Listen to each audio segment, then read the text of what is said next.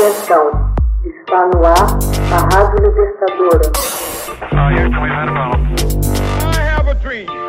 Assim sendo, declaro vaga a presidência da República.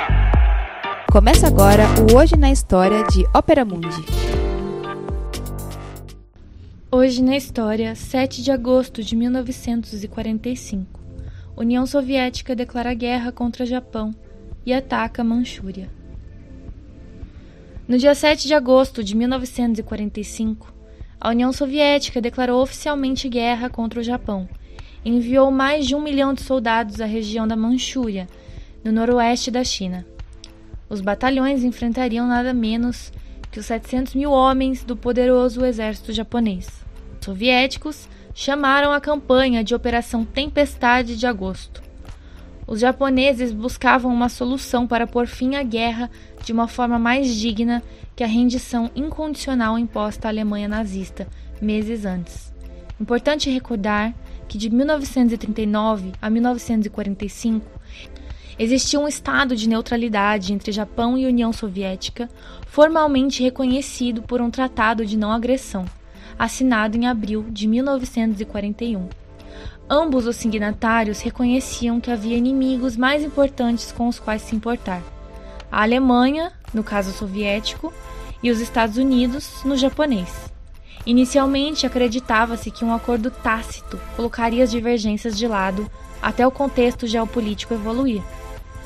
Todavia, no início de 1945, com a derrota da Alemanha praticamente definida, a situação estratégica já havia progredido de tal forma em favor da União Soviética que ela estava disposta a romper o pacto e recuperar a posição no Extremo Oriente que os czares russos perderam em 1905. Os Estados Unidos e o Reino Unido estavam realmente interessados na participação soviética na guerra contra o Japão. Foi por negociação com os aliados que os soviéticos se comprometeram durante a Conferência de Yalta de fevereiro de 1945, a intervir na guerra contra o Japão até 90 dias depois do fim da guerra na Europa.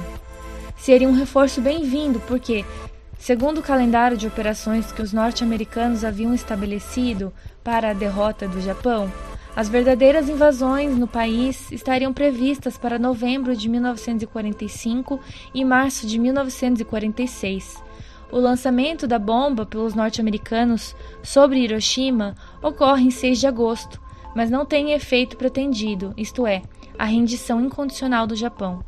Metade do governo japonês, e mais especificamente o Conselho Supremo de Direção da Guerra, recusaram a capitulação sem garantias ao Japão.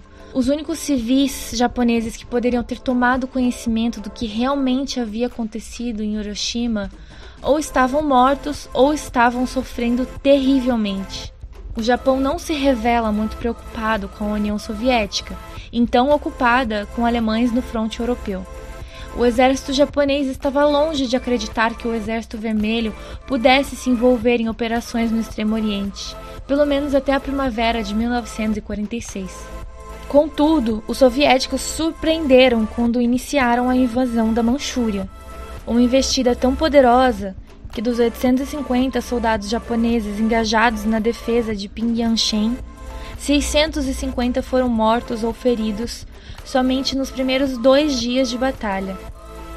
Isso levou o imperador Hirohito a se reunir com o Conselho de Guerra e recomendar a decisão de não capitular. Os membros recalcitrantes começaram a vacilar. Hoje na história, Texto original de Max Altman. Organização Haroldo Cerávolo. Locução Camila Araújo. Edição Laila Manuelle. Você já fez uma assinatura solidária de Opera Mundi? Com 70 centavos por dia, você ajuda a imprensa independente e combativa. Acesse www.operamundi.com.br/apoio.